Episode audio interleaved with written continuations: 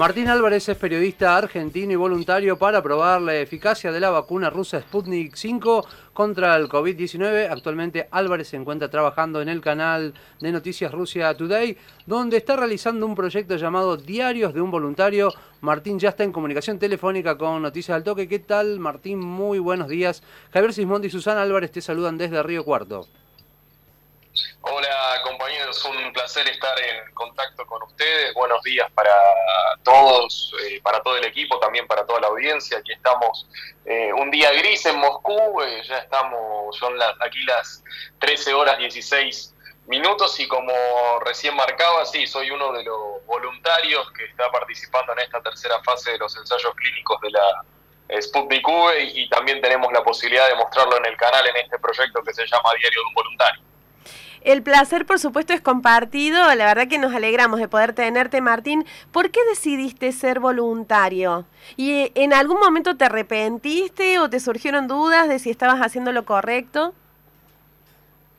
No, en todo momento estuve convencido de participar en esta investigación y desde que surgió la posibilidad, me comentaron de, de esta chance en RT, en el canal, eh, y más allá de esto, yo estaba seguro y tenía la intención de anotarme como voluntario y cuando me, comentaron sobre esta posibilidad no lo dudé, me anoté y así empecé eh, toda esta investigación. Aparte de eso, aprovecho para en relación a la primera pregunta para decirles que eh, la posibilidad de volver a, familiares cercanos rusos que tengo, que son pacientes de riesgo, eh, me motivó a, ser parte en este proceso, además de creo que mientras más personas eh, participen en estos ensayos, más rápido se va a estar de poder conseguir una vacuna y aparte la información disponible que había sobre sobre la vacuna que se está desarrollando en el centro de Gamaleya y aparte sobre el CEN,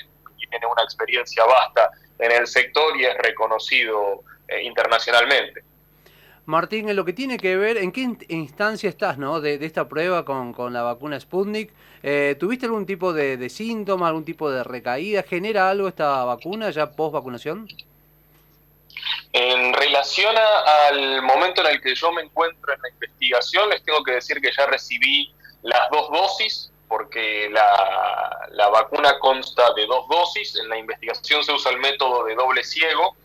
Eh, ni los voluntarios ni los médicos sabemos si lo que se, se me suministró, por ejemplo, en este caso fue la vacuna o un placebo, pero dado que yo tuve eh, algunos síntomas similares a los de una gripe, pero mucho más corta luego de la suministración, eh, del suministro, perdón, de la primera y de la segunda dosis, eh, hay muchas probabilidades que se trate de la vacuna. Eh, hay un intervalo de 21 días entre las dos dosis. Yo el primer día eh, posterior a la aplicación de la primera dosis y unas 16 horas después de la aplicación de la segunda dosis tuve estos síntomas que son fiebre, dolor de cabeza, cansancio general, escalofríos, pero nada raro que no haya sufrido otra persona alguna vez en su vida. Y, en relación a esto también era, era esperado porque los médicos me anticiparon que esto se podía llegar a dar, si bien la reacción depende de cada persona, no es que todos los que vayan a recibir la vacuna eh, van a tener estos tipos de síntomas, porque de hecho conozco otros voluntarios que eh, han generado anticuerpos luego de ser parte de la investigación y recibir las dos dosis y no han tenido ningún síntoma. Martín, teniendo en cuenta lo que se está diciendo sobre las vacunas, en particular poniendo en duda su eficacia, ¿qué pensás de todo lo que se dice y que podés ver? Sí, bueno, hubo una noticia eh, muy esperanzadora en esta semana en relación a la vacuna Sputnik V. También hubo eh, una, información similar de los desarrolladores de la vacuna de Pfizer, eh, en relación a la efectividad de estas vacunas, la de Pfizer en torno al 90%, la Sputnik V en torno al 92%. Eh, en la vacuna Sputnik V ya en esta fase participan en, Rusia 40.000 voluntarios, eh, más de 20.000 recibieron la primera dosis, más de 16.000 recibieron las dos dosis, los dos componentes, eh, o de la vacuna o, del placebo y en base a estos números eh, han sacado estos datos provisionales respecto a la efectividad. Y en relación a la seguridad también hay, hay que marcar que, eh, por ejemplo, lo que fueron los resultados de las fases 1 y 2 han sido publicados en revistas internacionales prestigiosas, una de ellas es, Lancet, que es la revista de la cual habla, estamos en todo el mundo en relación a los eh, a lo que tiene que ver con el avance y el desarrollo de, las vacunas y en esa publicación Lancet eh, informó que en estas dos fases eh, la vacuna Sputnik V generaba en los voluntarios una inmunidad sostenible y en los efectos adversos no pasaban de estos que recién les manifestaba que tuve yo después de la aplicación de las dos dosis. Recordamos que estamos en comunicación telefónica desde Moscú, Rusia, con Martín Álvarez, periodista argentino y voluntario para probar la eficacia de la vacuna rusa Sputnik B contra el COVID-19. Martín, ¿en Rusia también hay escepticismo, como en algunos sectores de la población argentina, con respecto a esta vacuna? Eh, eh, escepticismo no hay. Está acá hay mucha expectativa por ver cómo sigue el desarrollo de la vacuna Obviamente que hay gente a favor y gente en contra, porque eso pasa eh, con absolutamente todas las cosas en todas partes del mundo.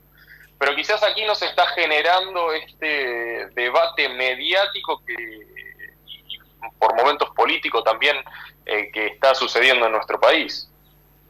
Martín, eh, Rusia registró ayer un récord de decesos diarios desde el inicio de la pandemia, incluso se está hablando de restricciones.